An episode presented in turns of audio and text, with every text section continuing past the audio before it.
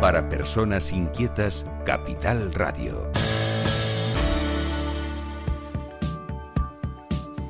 Continuamos en directo en sintonía la 10 Capital Radio en la isla de Tenerife, en la parte sur se escucha también a través de Radio Tiempo, bueno, y en toda la isla en las distintas frecuencias y más allá de la isla a través de la página web www.la10.es que tenemos bastantes personas ahí conectadas pendientes de lo que Mm, decimos. Bueno, lo, antes en la tertulia sacábamos el tema, se refuerzan las líneas de TIPSA de cara a los carnavales, pero los trabajadores del tranvía han anunciado que la huelga prosigue. Para hablar de, prosigue no, comienza. Para hablar de este asunto, saludamos a nuestro invitado que se encuentra al otro lado del teléfono. Él es el secretario del Comité de Empresas de Tranvía de Tenerife, Jonaya Costa. Buenos días. Hola, buenos días, Tere, ¿qué tal? ¿Cómo te encuentras, Jonay? Pues bien, aquí, eh, con bastante trabajo, la verdad, con los preparativos de la huelga. Muy bien, sobre eso, sobre eso vamos a hablar.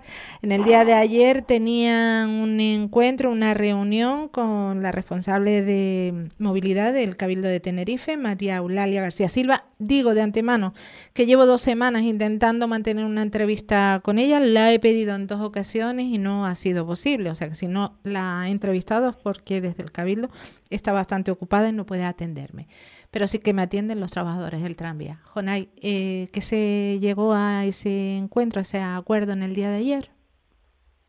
Bueno, pues nosotros tuvimos una, una reunión anteayer y la verdad que también nos sorprendió, al igual que a ti, que, que María García Silva pues no viniese y diese la cara ¿no? frente al comité de huelga y por eso solicitamos de inmediato que se personara en la reunión siguiente, que fue el día de ayer, y ella accedió a ello y se presentó y escuchó pues nuestras demandas, ¿no? Y bueno... Eh, Ay, te escucho mal. ¿No? O sea... Ahora. ¿Sí? ¿Me, escuchas? Sí, ahora te dejamos... Sí, sí, decías que escuchó las demandas que ustedes le, les hicieron llegar, les comentaron y qué dijo. Exactamente, y, bueno, eh, hubo avances eh, significativos en, en, algunos puntos en materia de seguridad y salud, eh, en primer lugar, ella se comprometió y además está grabado, puesto que la reunión se grabó. Eh, la arena de sílice se iba a sustituir sí o sí. Menos mal. Era lo que todos necesitábamos oír. Mm. Creo que no solo los trabajadores, sino también la ciudadanía de la zona metropolitana. Eh, eso para nosotros ya era un avance, puesto que no había habido ninguna manifestación institucional como lo hubo en la, en el anterior grupo de gobierno, ¿no? con una decisión rotunda de sustituir la arena entonces, para nosotros ya eso es un avance. Además, se aceptó la mediación del Instituto Nacional de Seguridad y Salud en el Trabajo en el proceso de sustitución. Esto es fundamental porque, claro, cuando uno sustituye eh, un elemento de seguridad, claro, al fabricante y a la empresa, ¿qué es lo que le interesa? Que el tranvía frene. Pero ¿qué sucede? Que, claro, el tranvía lleva un mantenimiento, las vías llevan una limpieza. Y lo que hay que cerciorarse también es que el producto elegido no afecte a los trabajadores y a los usuarios ni ningún subproducto derivado, con lo cual ahí el papel del Instituto Nacional de Seguridad en el Trabajo es fundamental, puesto que tienen que estudiar la alternativa y ver si ese producto o subproductos que genere como consecuencia de la fricción o de otros procesos, eh, por su contacto con el agua, en los, procesos de limpieza o con otro cualquier compuesto, no vaya a producir, digamos, subproductos que tengan efectos a la salud de los trabajadores, con lo cual es fundamental, es un requisito fundamental. Bueno, pues esa mediación también se aceptó, por parte de, la presidenta, que recordemos, en una, reunión mantenida en noviembre, se mostró completamente reacia ¿no? a, la mediación del Instituto Nacional de Seguridad y en el Trabajo. Vale, y ayer ya dijo que sí. Avance, exacto. Exacto. Y eh, el tercer avance, que para nosotros es súper importante, es que también aceptó la mediación y la supervisión del Instituto Nacional de Silicosis, que está en Asturias, eh, para que estudie todos los casos de afecciones a la salud que se están dando en la empresa. Es decir, el Instituto Nacional de Silicosis es un instituto, ustedes saben que en Asturias hay un montón de, minas, ¿no? Y que la silicosis es la típica enfermedad de los mineros. Pues ahí hay un instituto especializado en diagnosticar la neumoconiosis por sílice, que es la enfermedad que le da a la gente que está en contacto, a los trabajadores en este caso, por una enfermedad profesional, eh, que está en contacto con eh, el polvo de sílice, ¿no? Entonces esto es un avance significativo, puesto que una entidad independiente eh, son una entidad que no tiene ninguna relación eh, económica con la empresa nuestra y que además es especialista en el diagnóstico de este tipo de enfermedades pulmonares, enfermedades profesionales, va a supervisar eh, todos los casos que nosotros tenemos aquí. De manera que tenemos, tendremos un diagnóstico fiable de qué es lo que está ocurriendo en la empresa. ¿no? ¿Cuántos casos tiene? ¿Por qué tantos trabajadores hay? Tenemos ah. cinco casos eh, de afecciones propias en la empresa y después en la, en la contrata de limpieza hay otros tres. O sea, estamos hablando de ocho personas. Exactamente, esas personas tienen eh, nódulos bilaterales aislados y calcificaciones en los pulmones. Entonces, claro, eh, cuando esto pasa, pues lo más probable, ¿no? El blanco y en botella, pues lo más probable es que se aleje, ¿no? Pero, pero claro, eh, evidentemente hace falta que hacen falta que los especialistas en estas enfermedades, pues lo corroboren, ¿no? O sea, lo corroboren de alguna manera. Ya tenemos un caso diagnosticado, puesto que se ha emitido un parte CEPRO y está en estudio. De hecho, eh, la mutua eh, lo trasladó ya al Instituto Nacional de Silicosis para que, para que estudiara ese caso que tenemos ya declarado como enfermedad profesional. Pero claro, queda el resto, ¿no? Queda el resto, ¿no? ¿Y qué significa, eh, Jonay, nos detenemos en, en estos momentitos, qué significa para un trabajador que esa enfermedad que padece, que va a ser diagnosticada por el Instituto Nacional de Silicosis, sea reconocida como Mm, enfermedad pues, profesional o no. Claro, eso para un trabajador es muy importante, puesto que claro, si un trabajador eh, eh, un trabajador se enferma y no es una enfermedad profesional, pues la empresa no tiene ninguna responsabilidad sobre él. O sea, la empresa le hace reconocimiento médico, le da no apto y le dice a Dios muy buena. En cambio, si es una enfermedad profesional, pues la empresa tiene eh, una responsabilidad. Claro. Tiene. Hecho a prestaciones económicas, puesto que claro, una mala gestión preventiva le ha producido una afección en su salud. Entonces la empresa obviamente tiene que cargar con esa responsabilidad, ¿no? Ahí hay responsabilidad patrimonial y también hay responsabilidades penales, obviamente. ¿Cuántos años llevan eh, ustedes, cuánto tiempo llevan ustedes reivindicando el que se cambie esta arena del polvo de sílice cristalino de las vías del tranvía? Nosotros íbamos reivindicándolo desde que entró en vigor el, Real Decreto de, de, de 2020, en el que se incluyó el polvo de sílice eh, como agente cancerígeno. Eso fue en diciembre de 2020, nosotros de 2021 eh, llevamos advirtiendo a la empresa de que esto había que cambiarlo, de que esto había que sustituirlo, y la empresa lo que nos decía es que eso era como la arena de playa de las Teresitas, ¿no? Entonces que tuvimos que ir a una huelga para que para que se tomara conciencia y, para que se sobre todo para que se tomaran las medidas preventivas, puesto que no había no se había tomado ninguna medida preventiva, o sea, los trabajadores estaban expuestos plenamente sin tan siquiera una mascarilla de papel como la que utilizamos para para prevenirnos del COVID, ¿no? Entonces, claro, ¿qué sucede? Que los trabajadores han estado expuestos desde que empezó la explotación, en 2007, hasta hoy. Y claro, eso ha tenido un efecto en su salud. Incluso en... E- sí, continúa, continúa. Claro, entonces, ¿qué sucede? Que, que la empresa eh, tiene que reconocer los errores que ha habido en materia de gestión preventiva y, tiene que y tiene que admitir que claro que, al, no haberse tomado todas esas medidas preventivas esto ha tenido efectos en la salud de los trabajadores. Y eso se hace a través de un informe preventivo que te piden las mutuas cuando cuando van a declarar una enfermedad profesional. Se necesita un informe preventivo. Se necesitan dos informes. En primer lugar un informe médico que certifique que efectivamente ese trabajador tiene una enfermedad de carácter profesional. Y por otra parte un informe preventivo que acredite que esa enfermedad la cogió en el trabajo este en concreto, puesto que ese trabajador a lo mejor trabajaba por fuera, como quien dice, haciendo cáncamos en otra, en otra cosa y se la cogió eh, en trabajo, ¿no? O, en otra actividad. Entonces, hacen falta esos dos informes. La empresa no mandó el otro informe, el informe preventivo, eh, además mandó información sesgada en el sentido de información que no fue contrastada en el Comité de Seguridad de Salud, que es el órgano eh, paritario que al que atañen todos los asuntos de seguridad y salud de la empresa. Ahí estamos los sindicatos, estamos los representantes de los trabajadores y eso ha motivado que muchos trabajadores afectados tengan problemas para que se reconozca su enfermedad. Si no hacemos las cosas bien, si no admitimos los errores y eh, que hemos cometido durante todos estos años, pues obviamente eh, las mutuas no hacen milagros. Las mutuas necesitan que la empresa dé documentación fidedigna de cómo se ha estado trabajando la empresa para que se reconozcan las enfermedades profesionales, si no, no puede. Claro, porque el polvo de sílice lo tienes en la vía del tranvía, no lo va a tener si una persona, digo yo, no sé, soy una ignorante en la materia, una persona que haga un cáncamo por fuera, de que se dedica a pintar, no sé, el techo de una cafetería, no sé si ahí habrá polvo de sílice. A menos que trabaje, a menos que trabaje en una mina o, trabaje eh, montando cerámica por ahí, eh, haciendo corte de, cerámica, eh, es imposible que se lo haya cogido en otro lado. Y más cuando son trabajadores que llevan bastante tiempo en la empresa, ¿no? Estamos hablando del caso de que está diagnosticado es un trabajador que, lleva en la empresa desde, desde su inicio, ¿no? Desde 2007, ¿no? Entonces, eh, estamos hablando de que lo que lo que hablábamos, ¿no? De blanco y en botella, pues eh, lo más probable es que sea leche, pero claro, hace falta, eh, como quien dice, los médicos necesitan, los médicos de, prevención, de salud en el trabajo, necesitan todos los datos, puesto que al final, pues es dinero público, ¿no? Eso depende del Instituto Nacional de la Seguridad Social y, las prestaciones también, ¿no? es dinero público y es dinero y es salud, porque si certifican esos casos se, se pondrán en marcha medidas preventivas pues contra hacia otros trabajadores que pudieran tener síntomas o no. Efectivamente, ese es otro de los problemas que tenemos, que es que la empresa se niega a reconocer que más trabajadores están expuestos. De hecho, eh, dentro de esos trabajadores que no tienen reconocida la exposición al polvo de sílice en su evaluación de riesgo, hay otro caso de silicosis diagnosticado. En este caso, diagnosticado por neumólogos privados que hacen informes, distintos neumólogos privados hacen informes que después son revisados por su médico de cabecera y ese médico de cabecera le pone su historial clínico que tiene una enfermedad profesional, porque la, neumoconiosis por sílice, eh, el único origen que tiene es profesional, por definición es una enfermedad profesional.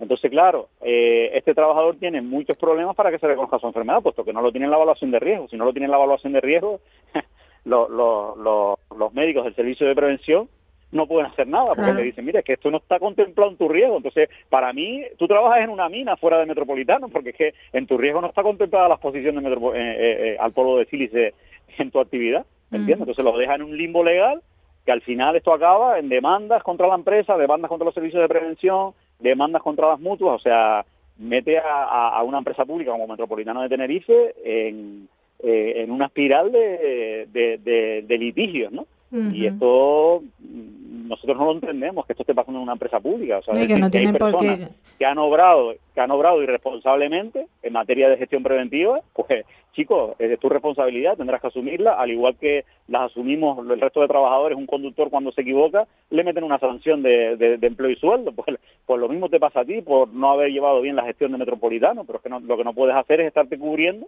para que una empresa que gestiona con dinero público se meta en siete litigios eh, que, nos va a costar más dinero público, ¿no? Evidentemente. claro, ese es el problema. Jonay, eh, entonces, esto que tiene que ver con la salud, ¿se ha aceptado, digamos, eh, iniciar estos trámites sanitarios, por lo que nos cuenta? Y ahí se dan por contento porque ya han avanzado en este sentido, pero mm, yo leí ayer que a pesar de todo van a la huelga. ¿Qué es lo que no se ha consensuado?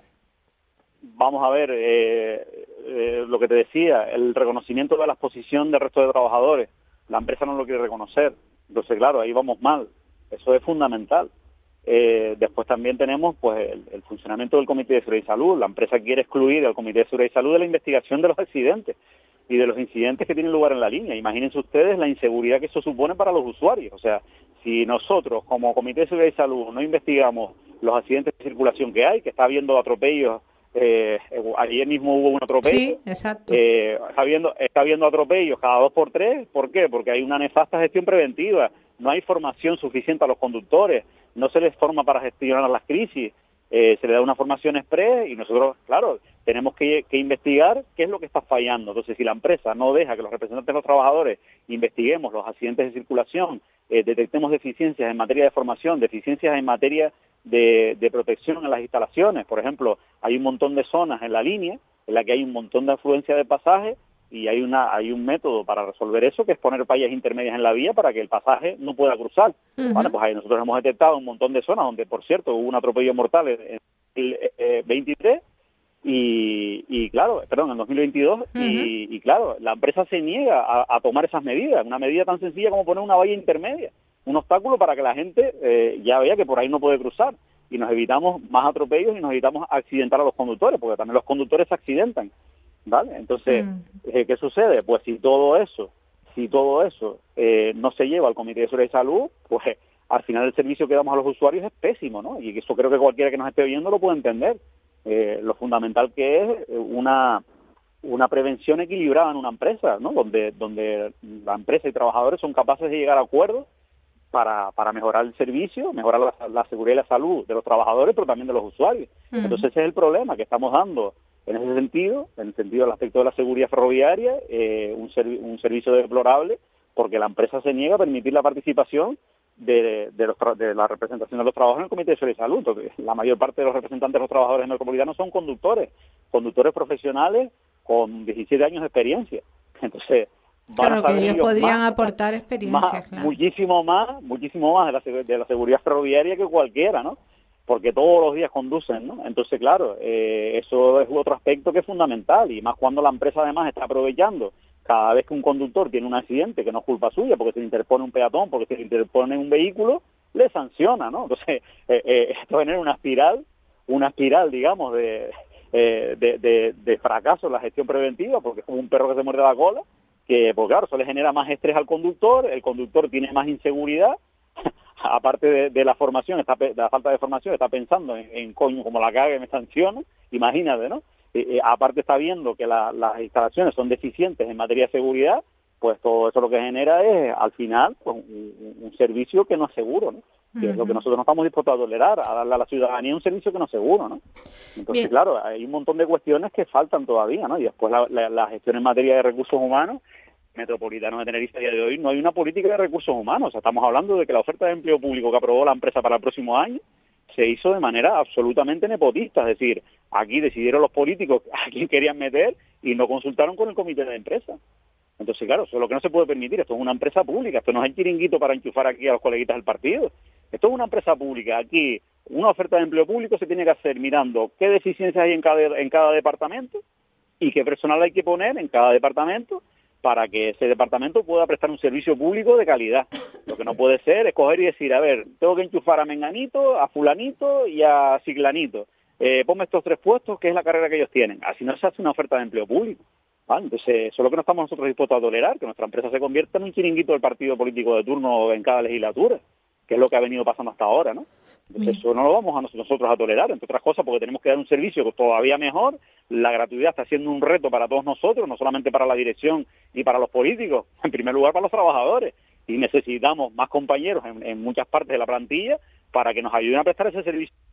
Eso es algo que, es que afecta también a los ciudadanos, porque es la igualdad de oportunidades. O sea, todos tenemos derecho a presentarnos a un concurso público con todas las garantías. O sea, y aquí Metropolitano de Tenerife se lo está pasando por el arco del triunfo. Eh, o sea, esto no, lo podemos permitir, y más con el paro que hay. ¿Entiendes? pues está clarito, más claro no se puede, no se puede. Hay un montón de cuestiones que para nosotros son, o sea, nosotros no podemos levantar una huelga así. Es que para nosotros levantar una huelga tiene que haber garantías de, de, de los aspectos de seguridad básicos del servicio, garantía de la igualdad de oportunidades eh, y, garantías de que esto continúe siendo una empresa pública y no se convierta en el feudo de ningún partido. Mm. Ya por ahí pasamos y no estamos dispuestos a pasar. Muy bien. Eh, Jonay, ¿en qué va a consistir la huelga y cómo va a afectar a los usuarios del tranvía? ¿Y cuándo? Empieza el viernes, bueno, pues nosotros, nosotros en carnavales, eh, ya se lo hemos dicho a los usuarios, la empresa, como siempre, pues da informaciones eh, cerradas. Nosotros en los carnavales procuramos afectar la fiesta lo menos posible. De hecho, por ejemplo, este viernes 9 los horarios de huelga son de 6 a 7 y media por la mañana y de 12.31 a 13.59 en el horario de mediodía. Eh, el sábado es de 9.25 a 10.55. El domingo de 10.29 a 11.59. ¿vale? El lunes de 6 y media a 7 y media otra vez por la mañana y de 14.29 a 15.59 por la tarde. O sea, quiero decir, eh, los horarios están hechos simplemente para llamar la atención, para decir, oye, señores, que estamos en huelga y miren lo que está pasando en este servicio público, en esta empresa 100% pública del Cabildo, que presta un servicio esencial a la ciudadanía. Por favor, miren lo que está pasando, porque es que somos una empresa pequeñita de 205 trabajadores, nosotros no somos como Tiza, que tiene eh, casi 2.000 trabajadores. O sea, entonces, para nosotros llamar la atención, necesitamos, eh, como quien dice, aprovechar la ocasión que nos da los carnavales. ¿vale? Entonces, nosotros tratamos de afectar lo mínimo al servicio, haciendo una huelga de tramos horarios, y una huelga que simplemente nos permite a nosotros, oye, llamar la atención de aspectos de seguridad y salud que afectan no solo a la plantilla, sino a los, a los propios usuarios, ¿vale? Y después, obviamente, le damos le damos plazo a la empresa para que se organice esa semana, eh, para que pueda presentar una propuesta, eh, como quien dice, acorde a lo que debe ser una empresa pública de levantamiento de huelga, y le damos de plazo hasta el día 19, y al día 19 ya se empieza una huelga que va a afectar más a la ciudadanía, porque, es una huelga en las tres horas puntas es una huelga que va, que va a tener de 7 de la mañana a 9.25, es decir, la primera hora, de 13 a 15 horas, que es la hora del mediodía, de la típica hora de salida del trabajo, y después de 8 a 22 horas, ¿no? que es la hora del movimiento, de los últimos movimientos de la, de la tarde-noche, ¿no? Entonces ahí ya sí es una huelga seria con manifestaciones delante del Cabildo, pero vamos, yo confío en que la presidenta María Eulalia García Silva tenga responsabilidad de la cara y empiece a tomar a tomar las riendas de esta empresa, porque desde nuestro punto de vista hasta ahora no lo ha hecho, ¿no?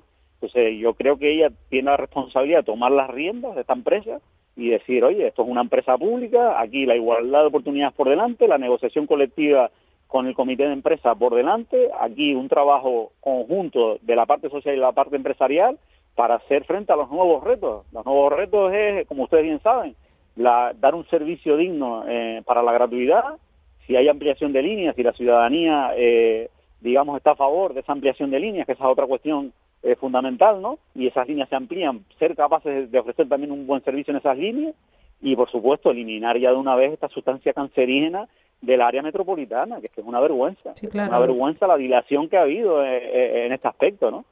Y la empresa siempre se compara con lo peor. La empresa dice, no, en el mundo hay más tranvías con esto. Digo, sí, pero compárate con lo bueno. Mal de mucho, consuelo de tonto, siempre se ha dicho. Claro, eh, entiendo. O sea, yo, yo como si digo, no, que en Mauritania todavía hay esclavitud, ¿por qué no tenemos esclavos aquí? Eh, entiendo, o sea, hay que compararse con lo bueno. Porque si somos una empresa moderna y queremos ser una empresa puntera, hay que compararse con las mejores empresas, con las empresas que se preocupan por la seguridad y salud de sus trabajadores, por las empresas, sus usuarios tengan un viaje seguro, porque no haya atropellos, porque las instalaciones ferroviarias estén preparadas para que para que no se invadan por, por los peatones cuando cuando les apetece, porque claro, eso eso pone en un aprieto no solo al propio peatón, claro, sino un riesgo, exacto, y un nivel de estrés increíble. Denuncian, claro, y después encima se lleva una denuncia y no tiene la empresa ni a nadie, ¿entiendes? O sea, eh, entiendo la situación, la ciudadanía tiene que entender que nosotros eh, no podemos pasar por ahí, y más cuando ya hicimos de cuatro meses, firmamos un acuerdo en, en junio, el 26 de junio, que la nueva gerencia desde Cantrado no lo ha incumplido, o sea, esto es una tomadura de pelo. Eh, nosotros no vamos a levantar la huelga hasta que no tengamos garantías al 100% de que se va a respetar el acuerdo de una vez y que, y que se va a permitir la participación de los trabajadores y de sus representantes en la seguridad y salud de la empresa y, y la igualdad de oportunidades. Esos son aspectos que vamos, todos los ciudadanos deberíamos estar en esas manifestaciones delante del Cabildo, porque es que es reivindicar algo público. Que nos afecta a todos. Jonás, llegamos al final, el tiempo asignado a la entrevista. Recapitulamos, el viernes comienza esta huelga del tranvía y en principio va a afectar a los trabajadores, a los currantes, pero no a los carnavaleros.